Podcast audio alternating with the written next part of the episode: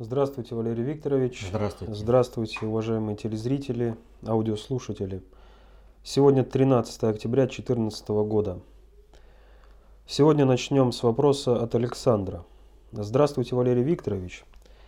Раньше вы говорили, что возвышение России на данном этапе происходит из-за того, что ей содействует глобальный предиктор, так как Россия сейчас содействует глобализации Земли, только на принципах отличных от библейской концепции. Но если посмотреть, на что мы опираемся при проведении своей политики, то получается, что Первое. Лояльность населения в основном обеспечивается повышением его благосостояния и обещанием такового впредь. Экономика носит капиталистический характер, ориентированный на извлечение максимальной прибыли, плюс отягощена кредитно-ростовщическим паразитом, что педалирует темпы уничтожения природных ресурсов. Идеология же сейчас по сути является просто создание сильного государства, так как одни за социализм, другие за монархизм, третьи за демократию, четвертый за царство Божие в ассортименте вариантов – и тому подобное, но за сильное государство все, поскольку слабых банально бьют. Получается, что при декларируемых благих намерениях строим-то мы все равно что-то по калькам с США. Поясните, зачем же ГП содействовать нам во взращивании нового монстра наподобие США? Нет. Дело в том, что глобальный предиктор действительно хотел бы взрастить из России монстра наподобие США. Им действительно нужен мировой жандарм, который разбирался бы со всеми, кто выступает против глобального предиктора, кто пытается жить по собственным правилам. А Соединенные Штаты себя уже изжили. Они требуются, ну как, э, любая техника когда-то становится на ремонт, в том числе и на капитальный. А государство тем более. Э, там идут определенные социальные процессы, которые нужно одни блокировать, другие изжить ну, для, с точки зрения глобального предиктора а третьи, наоборот, на основе третьих, наоборот, построить новое государство, так скажем, возобновить. А вот на этот период нужен мировой жандарм. Они очень бы хотели, чтобы этим мировым жандармом стал, а, стала Россия. Чтобы русские парни э, были бы по всему миру, погибали бы в разных э, войнах. Ну, американцы как бы воюют дистанционно, а русские-то могут решать эти задачи более точно и более эффективно, если их на это дело направить, ну, как бы супердержава мира, но это противно самой русской, самому русскому духу. Русские никого не завоевывают и не порабощают. Действительно, я говорил и буду говорить, э, какое время это будет продолжаться, этот процесс. Глобальный предиктор действительно содействует возвышению России, но только лишь в собственных интересах. Дело в том, что в результате управления глобальным предиктором мир подошел, э, встал на грань глобальной экологической, экономической и военно-политической катастрофы. Решить эти проблемы, отодвинуться с этого края у глобального предиктора таких рецептов нет. И эти рецепты идут из России. Они э, реализуются государем России Путиным, но Говорить, что эти рецепты отвечают интересам глобального предиктора, просто не приходится. Соответственно, этому глобальный предиктор э, стоит перед дилеммой. Если помогать России по полной программе, то тогда наступает конец э, монополии власти глобального предиктора в мире. Если не помогать России возвышаться, то тогда Россия Э, ну, весь мир э, может э, просто погибнуть вместе с глобальным предиктором. А не только Россия погибнет.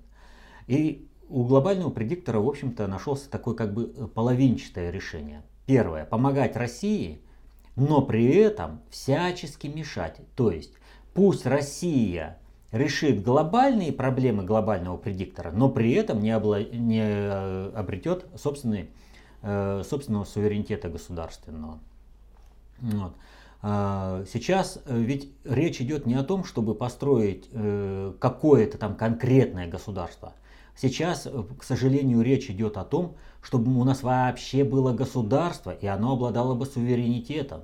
Потому что мы, особенно в 90-е годы, практически ничем не отличались от современной Украины. У нас не было никакой государственности.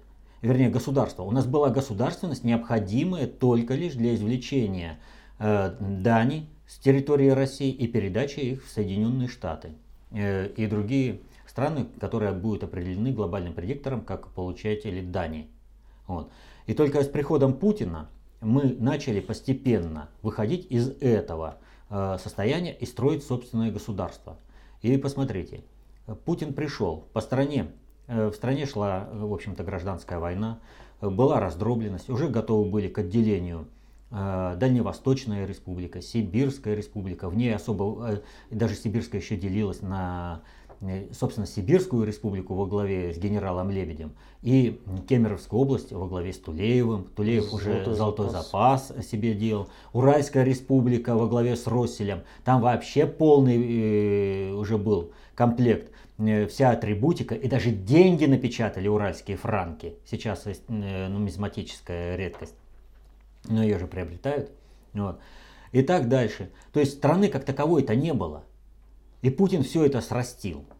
Путин возобновил э, жизнедеятельность государства. Сейчас речь идет о том, чтобы завершить государственное строительство, а уже потом определяться, э, как, какое оно будет. Ну и что плохого, кстати, в том, что люди, э, людям жить комфортно в своей стране. А они что, должны голодать, испытывать горе, лишения? Для чего же тогда объединяются люди в государство? Для чего они создают это государство? Ведь они же создают государство для того, чтобы делать те дела, которые не могут сделать сами или не могут сделать эти дела хорошо. Вот. Поэтому общими руками все это создается. Вот. Поэтому что глобальный предиктор делает? Глобальный предиктор сейчас старается сохранить те компрадорские кланы у власти, которые помогали грабить Россию, для того, чтобы не дать России выпрыгнуть, э, выпрыгнуть, э, выпрячься из упряжки, в которую поставил глобальный предиктор. Но это постепенно меняется. Это подойдет время и будет кадровые чистки. Но, как говорится, всякому овощу свое время. Нельзя забегать вперед. Вот э, можно, конечно, там по грядке пробежаться, да, и повыдергивать э, там морковку или репу, чтобы она побыстрее росла, ну повыше стала, да, только что произойдет? Корни оторвутся и весь урожай погибнет. Поэтому сначала нужно создать условия для кадровой смены, чтобы заменить эти кланы. А сейчас они, вон, посмотрите, ездят в Соединенные Штаты, получают инструкции, как гадить России. Почему их туда вызывают и на ковер и говорят, вы почему так позволяете Путину решать те, те, другие вопросы? Мы санкции наложили, а вы не можете добиться так, чтобы эти санкции полностью э, сработали против элиты. Вы почему э, не взвинтили э, судную ставку э, кредитования э, до 100-200% годовых? Вы почему держите еще курс доллара на таком низком уровне? Вот. И такие вот вещи. Так что глобальный предиктор помогает России не от хорошей жизни. Жить хочет. Поэтому и помогает. Но при этом, повторю, всячески, всячески мешает, палки в колеса вставляет, а если потребуется, то и нож в спину воткнет. Без проблемы. Вопрос от Александра. Следующий. Объясните мне, пожалуйста, давно интересующий меня вопрос. Согласно христианской религии, Бог всеведущ, то есть знает будущее. Но как тогда это соотносится с тем, что человеку дается свобода выбора? Если Бог заранее знает, что выберет человек, значит что, мы биороботы? Будущее предопределено? Нет, будущее не предопределено. Прежде всего, Бог не посылает на человека ничего сверх того, что может выдержать человек. Вот это надо понимать. А э, чтобы понять, как Бог ведет по отношению к человеку, э, можно вот на таком примере. Детей как воспитывают? Ведь взрослому понятно, что сейчас ребенок может и обжечься, и упасть, и все прочее. И вот когда э, такой взрослый видит, он начинает ребенка оберегать. Ой, сюда не ходи, здесь упадешь. Ой, сюда не ходи, здесь э, замочишься. Ой, ты порежешься. Ой, я это сам сделаю. Вот то-то-то. Вырастает безвольный, неспособный к жизни человек. А каждый ребенок в жизни укололся, обжегся, порезался, упал, шишку там себе набил. Он опыт приобрел, он приобрел стойкость к жизни. А потом Бог не тиран, он действительно наделил человека правом выбора. И каждый человек в соответствии с этим правом выбора может либо следовать ну, это, промыслу Божьему, либо погибнуть, отклонившись, либо в Божье попущение, либо вообще выпасть за пределы Божьего попущения. Далее Куликов Василий Александрович. Валерий Викторович, прокомментируйте, пожалуйста, почему изменилась на противоположную точка зрения Збигнева Бжезинского в его из одной из последних книг «Стратегический взгляд. Америка и глобальный кризис». Да ничего удивительного в изменениях Збигнева Бжезинского нет. Дело в том, что у нас слишком накачан как бы авторитет Збигнева Бжезинского. На самом деле Збигнев Бжезинский представляет страновую элиту Соединенных Штатов с соответствующим уровнем понимания. Когда Збигнев Бжезинский говорил о том, что новый миропорядок будет построен против России, на обломках России и за счет России, он говорил правду. Он знал, ему глобальная элита, она когда выставляет ориентиры, она ведь оглашает такие цели. Но он ошибся по одной простой причине. Он не знал, как строится вообще надгосударственное управление. Он не знает о бесструктурном управлении, э, частотности процессов в управлении. И поэтому он решил, а вот все, 90-е годы наступили, значит вот оно светлое то время. Он ресурсную устойчивость России не оценил. Он не понимает, суть э, таких видов социальной власти, как идеологическая и концептуальная. Идеологическую он чуть-чуть ухватывает на уровне идеологических войн, но это чуть-чуть, это самый минимум. А про концептуальную он вообще не слышал. Вот если бы он хотя бы немножко заинтересовался русским фольклором, у него бы никогда вот этой великой шахматной доски не появилось и прочего бреда. А поэтому сейчас что? Меняется обстановка, Меняется целеориентирование, которое выдает глобальные элиты, элитам Соединенных Штатов, а Бжезинский формулирует в своих книгах э, технологию действий страновой элиты. Он выполняет свою техническую роль. То есть, э, как ему приказали, как ему сказали, он так и пишет. Он ориентирует элиту Соединенных Штатов страновую. Но дело в том, что почему у него отклонение, вот, чтобы было понятно. Это же не, при, не структурный приказ. Ему определенные взгляды показали, ему рассказали определенные перспективы. Вот, а на основе этого он уже осуществляет собственную сборку с собственным миропониманием, собственными э, устремлениями. Вот отсюда у него и растут ошибки. Но повторю, э, это э, Бжезинский это не та величина, на которую стоит заморачиваться. Присмотритесь к другому человеку, к Киссинджеру. Путин что-то я не слышал, чтобы много говорил о Бжезинском, а вот о Киссинджере он говорит. И причем весьма интересные вещи, в том числе и вот на последнем форуме. Далее Андрей, 1957, Иркутск. А вот одного понять не могу. Если время не предельно обобщающее понятие, то почему в КОП его определение отдается через него самого? Э, например, определение времени Зазнобин дает как э, субъективное понятие и выражает его как соотношение между собой неких колебательных процессов, как, например, частоту смены поколений и частоту вращения Земли вокруг Солнца. Ну и далее здесь Андрей дает определение, что такое колебательный процесс, в котором встречается э, понятие времени. Частота тоже понятие времени. Так, э, ну, э, как тогда определить время не через, э, как непредельно обобщающее понятие через предельно обобщающее понятие материи информации мира чтобы в них не встречалось запутанно ну, вопрос человека. Ну, здесь очень просто. В чем измерять будем? Вообще время это понятие субъективное. Так же, как и измерение. Вот э, есть метрическая э, система, есть... Э, Имперская. М? Имперская система мирового. Да, имперская есть. Вот, понимаете, э, вот как длину можно измерять в попугаях и попугайских крылышках, так и э, время мы измеряем в соответствии с, различными колебательными процессами. Мы можем брать астрономическое, можем брать любое. Вот э, по, поясню на таком примере. Любой человек сталкивался с ситуацией, когда для него астрономическое время либо растягивается, вот кажется 5 минут, но как же их выждать? Ой, как же вот дождаться? Ну вот она ну, так медленно-то идет. А с другой стороны, оно стремительно летит. Вот. А, когда час, а времени нет. Когда это успел пролететь? Почему? А потому что другие колебательные процессы, на которые был замкнут.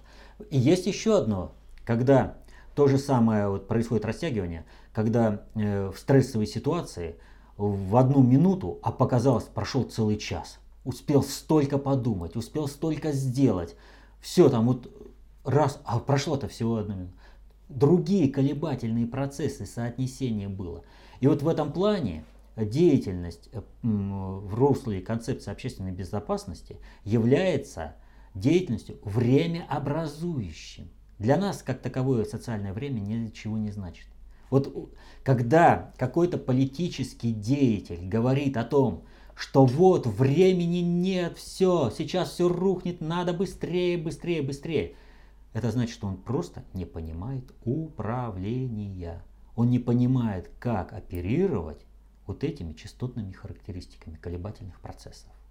Как совмещать, на что опираться, что усиливать, а где наоборот вывести из, э, не, из-под воздействия, из-под такого прямого людей, какого колебательного процесса. А Путин это, кстати, понимает. И посмотрите, он как общество успокаивает. Сейчас нечто подобное надо вот делать с Украиной. Успокаивать людей там надо. Там э, полномасштабная истерия.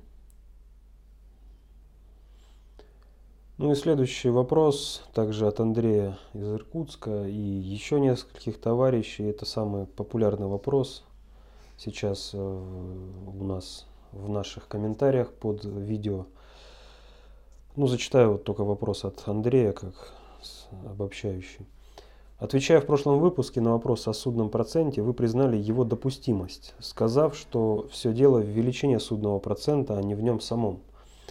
Как-то это не вяжется с позицией ВПСР по данному вопросу, которая разделяет точки зрения Корана, считающего лихву смертельным грехом. Ведь в той же Библии говорится, не давай в рост брату твоему, иноземцу же давай в рост, и будешь давать и будешь ты господствовать над другими народами. То есть в Библии судный процент, как таковой, невзирая на его величину, выделен как средство порабощения и закабаления других народов. И вот вы, получается, это средство признаете вполне допустимым. По-моему, нельзя делать уступки библейской концепции в принципиальных вещах. Понятно. Ну и так далее. Э, значит, нет никаких уступок вообще. Надо понимать следующую вещь. И, может быть, я не совсем корректно в прошлый раз выразился. Значит, э, о чем идет речь? А, процент которые взимают банки за собственную деятельность, как таковой должен быть. Весь вопрос в его величине. И мы уже говорили о том, что за последние 150 лет прирост энергообеспеченности, а следовательно э, прирост валового внутреннего продукта э, составляет 3-5% в год. Вот до этого момента человек может отработать собственным трудом. Превышение этих процентов ведет к тому, что э, система, которая берет кредит под большие проценты, э, начинает загибаться для того, чтобы отдать эти проценты. Но не в этом как бы сейчас идет речь. Да? Ну вот до 3% мы допускаем. В советское время такое было там 2% можно было положить, э, Э, на сберегательную книжку даже 3% можно было положить. То есть брали. Почему? Было определенное целеориентирование. Вот смотрите, приходит предприниматель в банк и берет кредит. Без кредита не, развития нет. Он использует этот кредит и возвращает. Но если он таким образом будет действовать, следующий, который приходит, ему говорят, а все, деньги, которые у нас были, мы отдали, и у нас больше нет. Наступает сбой в функционировании э, народного хозяйства. Значит, вот этот фонд кредитования под приемлемые проценты, которые человек может отработать собственным трудом, должен постоянно расти. Если он не будет расти, то не будет расширяться финансовая, э, вот эта вот, э, хозяйственно-экономическая деятельность. Просто не будет хватать ресурсов. Соответственно, этому ты воспользовался вот таким кредитованием, да? Тебе помогли. Дай возможность расширить. Это вот как общественные фонды накопления. Далее. Дальше.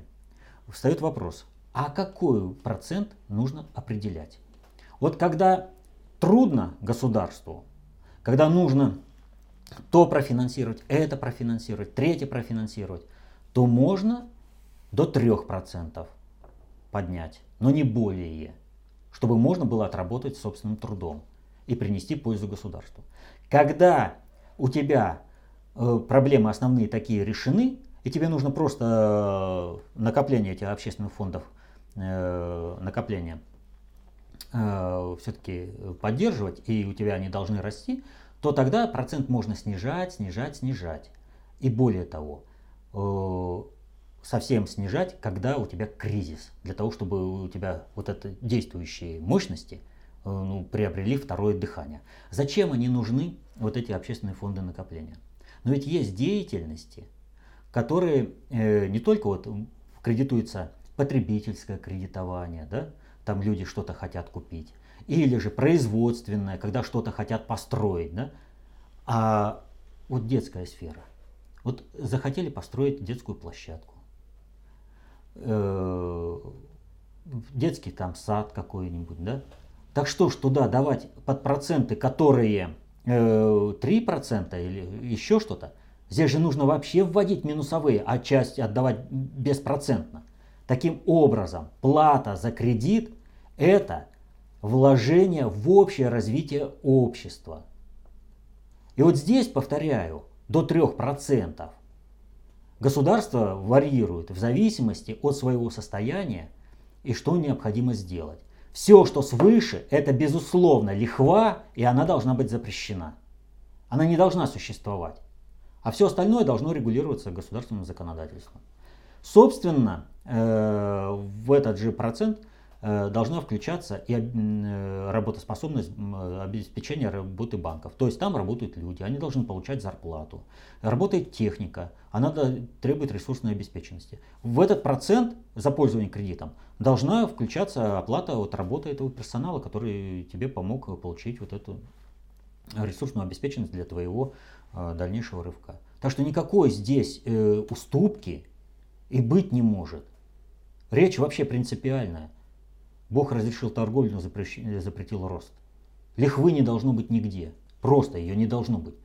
Но ведь и общество не может развиваться, если оно не будет копить. Вы когда что-то пытаетесь сделать, да, и у вас какая-то зарплата, вы же начинаете осуществлять накопление. Так и государство. И вы одному даете в долг, и деньги возвращают вам, кто-то с процентами, кому-то вы без процентов, а кому-то вы просто даете. А в детей вы вообще бескорыстно вкладываетесь. А ну откуда же должны деньги-то быть?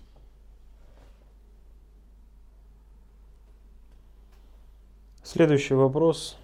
Чем отличаются четырехдневная рабочая неделя 40 часов, которую Международная организация труда предлагает сейчас России, и шестидневная 30 часов, которую предлагал Сталин в 1952 году в СССР? Ну, прежде всего, историческим ракурсом, а во-вторых, отношением к людьми. Значит, э, то, что предлагается сейчас, это ориентация исключительно на, на, на манагеров. У них как бы день более удлиненный, они более, так скажем, загруженные, да? Вот они хотят побольше отдохнуть. А то, что в результате этого будет еще более усиленная эксплуатация населения, вот, этот вопрос вообще не ставится. То есть быдло работяга должен вкалывать так, чтобы до посинения и отдыхать ему было некогда. Следующие э, вопросы по событиям. Вот, минутку. А вот у Сталина как раз была ориентация на то, чтобы у человека было свободное время, он мог развиваться, не подрывал здоровье, даже в условиях жесточайшего э, времени подготовки мировой войне, которую все знали, она вот-вот будет. И нужна была страна, как Сталин поставил задачу. Либо мы в эти 10 лет пробежим столетнее отставание, либо нас сомнут. И даже в этих условиях он исходил из э, народосбережения. А ну что, глобальный предиктор и, в общем-то, народ, народ лишний. Рабочий народ, он лишний. Манагеры, они сами вымрут после того, как рабочие выйдут. Извините, продолжайте. По событиям. Министр обороны Германии э, забыла, якобы забыла, сообщить правительству страны о том, что солдаты Бундесферы отправляются на Украину. А, планируется отправиться Планируется. на Украину. Да, это очень интересное и очень важное сообщение. Вот э, при всей как бы казусности этого момента, оно показывает, в, в каком положении находится государственность Германии. Вот многие там рассуждают, Меркель принимает решение чего-то там сделать, понимаете? Вот э, что интересно, вот многие аналитики, они вот сидят и на полном серьезе начинают рассуждать вот о, вот о таких вещах, они со, не соотнося с тем, что реально, в каком положении находится государство. А в каком реально положении? Вот в нормальном государстве это премьер-министр какой-нибудь, глава правительства может забыть сообщить министру обороны, что принято политическое, подчеркиваю, политическое решение направить куда-то солдат из своей страны в другую для выполнения какой-то миссии. А здесь министр обороны забывает сообщить правительству. Это о чем говорит? О том, что министр обороны по факту включен э, в структуру надгосударственного управления.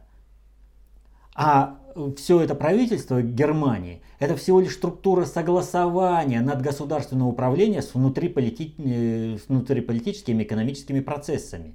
То есть они там собираются министры и говорят, вот мне там из Вашингтона сказали так-то, другой министр, мне из Вашингтона сказали так-то, э, третий, мне из Вашингтона сказали так-то. Ну давайте теперь подумаем, народ вот у нас так-то относится, да, он думает, что мы там э, представляем из себя собственное правительство, мы должны это представить в каком-то таком благостном виде и показать, что мы там государство, и как-то объяснить людям, что это мы приняли такое решение вписаться.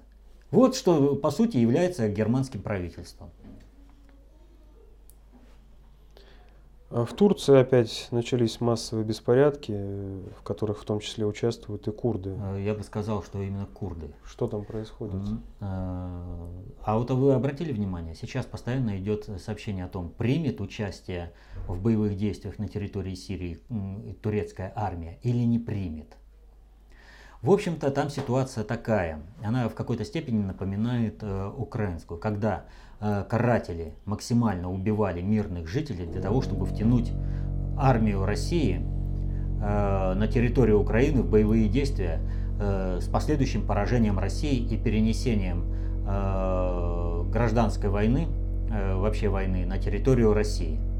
Так вот, э, нечто подобное сейчас происходит э, Э, в Турции.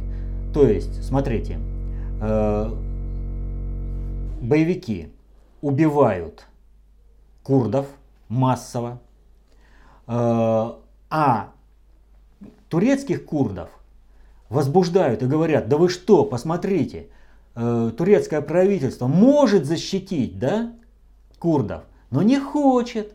Давайте побольше, поднимайтесь. И э, втягивает страну. Эрдоган понимает, введение войск на территорию Сирии – это конец Турции. Это начало войны в Турции, в том числе и против курдов. Вот. Поэтому он э, пытается маневрировать, но в том числе и с неблаговидным предлогом. Э, типа сирийские боевики сейчас, может быть, э, чисто физически решат курдскую проблему э, в какой-то ее степени. Вот. Поэтому речь идет о том, Э, будет участвовать Турция в войне или не будет. Это механизм раскачки изнутри. Чтобы Турция наконец-то ввязалась в войну против Сирии, ну и дальше все заполыхало, как планировали Соединенные Штаты. То есть во славу Соединенных Штатов, а не глобального предиктора. Далее. Прокуратура России начала проверку против, э, ну, в отношении, точнее, благотворительного фонда Макдональдс. Что вы скажете по этому поводу? Вот тоже интересное сообщение. Здесь ведь э, нужно понимать следующую вещь, что все эти благотворительные и прочие фонды – это фонды спонсирования государственного переворота на территории России. То есть сейчас идет защита государства, и все, кто финансирует болотное белоленточное движение, они получают э, вот такие проверки, их начинают вязать по рукам, ногам, мешая самому процессу подготовки этой не революции, а переворота государственного, который, в общем-то, предписан из Соединенных Штатов. Вот. Это финансирование, это перекрытие каналов финансирования государственного переворота. Джо Байден извинился перед Саудовской Аравией за свои слова о помощи ИГИЛ в Сирии. Вот понимаете, вице-президент Байден, вот какой бы он идиот ни был, какой бы представитель э, там, э, страновой элиты ни был, он что, не мог понимать, что привязывать государство к террористической организации – и к чему это приведет, к какой реакции этого государства, каким отношениям с Соединенными Штатами. Да, конечно, понимал. Он-то извинился. Но понимаете, осадок остался, и, соответственно, этому Саудовская Аравия в любом случае, она будет отстраиваться от Соединенных Штатов. Надо сказать, что сейчас вообще Соединенные Штаты э, отстраивают от всего мира. Вот э, был проведен тест студентов Гарварда. И они сказали, что оценивают э, угрозу мира со стороны Соединенных Штатов гораздо выше, чем со стороны ИГИЛ. Но теперь давайте зададим вопрос. А с чего такой тест вдруг провели? Тест ведь когда проводят? Когда нужно проверить э, студентов на усвояемость материала. Следовательно, им поставили такую задачу, им это информационное поле сформировали – их к этому делу двигают, их готовят информационную площадку, информационный базис, что они будут проводить в своей практической деятельности, когда перестанут быть студентами, а выйдут в, в сферу управления, в сферу производства. Как они будут принимать решения? Понимаете? То есть идет полномасштабный слив Соединенных Штатов во всем мире. Планомерный слив. И то, что сделал Байден, это лишение Соединенных Штатов всяческих союзных и даже партнерских отношений со всякими странами, тем более с такими странами, как Саудовская Аравия, то есть они теряют опору в арабском мире. Очень серьезно теряют. И делается это руками самого вице-президента или президента. Вот. Ну, кстати, на этой неделе стал э, в новостях показывали пранки, как пранкер Вован позвонил генералу да. США. вот смотрите. В связи с опусканием США. Какой бы ни был пранкер, он должен позвонить по телефону. По любому по телефону, э, особенно по телефонам э, служебным позвонить, это нужно не только номер знать, но и коды доступа. Откуда у простого пранкера такая информация? Дальше. Ну вот они позвонили, слили эту информацию. А что это означает для управления? А это для управления означает, что озвученные планы реализовать несравнимо сложнее. То есть вопрос о том, как ввязаться Соединенным Штатам в войну на Украине, как расширить эту войну на Украине вопреки интересам Европы и России, вбить этот клин, у Соединенных Штатов сейчас очень большая проблема. И поэтому Э, понимая, что за этим пранкером стоит очень серьезные структуры, что это слив собственно государства Соединенных Штатов идет, посольство Соединенных Штатов всего лишь приглашало встретиться этого пранкера. Понимаете? То есть переговорить. Как вот? Откуда нам удар-то идет? Ну вы нам скажите что-нибудь. Понимаете? А если бы это был, они этого не понимали, ну кто мешал спецслужбам Соединенных Штатов, мешок на голову, в машину, что сейчас практикуется в Киеве каждый день. И увезли, сколько у них там тюрем всяких, летающих, на других территориях, все прочее. А его боятся тронуть, потому что реально понимают, за ним сила. И просто так не происходит ничего. То есть этот специально управленческий маневр по сливу Соединенных Штатов. Так что у Соединенных Штатов вообще перспектива очень печальная. Нам нужно выстоять это время. Ну вот. Надо не дать тем э, американо-фильским элитам России, которые готовы уничтожить Россию, лишь бы выслужиться перед Соединенными Штатами. Вот вообще надо сказать э, по нашим элитам, она напоминает вот что. Во время э, революции было такое явление, как кулацкие банды. А в кулацких бандах основную силу кто составляли? Бедняки, подкулачники. И вот чем они, и вот этот образ, в общем-то, он оттуда идет. Батька должен иметь золотой запас, и когда они грабили, они отдавали все этому атаману. Что происходит? Вот есть бедняк, он не может своим трудом ничего заработать, но он где-то что-то услужил какому-то богатею, и тот ему бросил э, что-то такое, это, или ласковый взгляд, или прочее. Он, о, а может быть я еще что-то, где-то услужил ему, объедки из собственного стола дали. И он понимает, сила вот за ним, сила за ним, что бы там ни было, он богатый, он может тебя благодетельствовать, дать объедки со своего стола, и ему служить надо. И вот когда этому бедняку, подкулачнику, вдруг улыбнулась удача, он находит сундук с золотом, и он может быть богаче, чем вот этот кулак, которому он служит. Он может быть вольным, но он не понимает, как это быть не рабом, как быть вольным человеком, как пользоваться этим богатством. И что он делает? Он тащит этот сундук с золотом этому кулаку, хозяину, чтобы тот дал ему какую-нибудь вкусную вещь э, со своего стола. Ну, полуобглоданную кость или еще что-то. Так вот, все американофильские элиты внутри России, вот эти сами бедняки, они готовы Россию отдать хоть как Соединенным Штатам, лишь бы только на них там ласково посмотрели. Они не понимают, что значит быть вольным, свободным, самому определяться. Они понимают только одно. Служить нужно Соединенным Штатам, лизать сапоги им. И тогда хозяин на тебя что-то там посмотрит.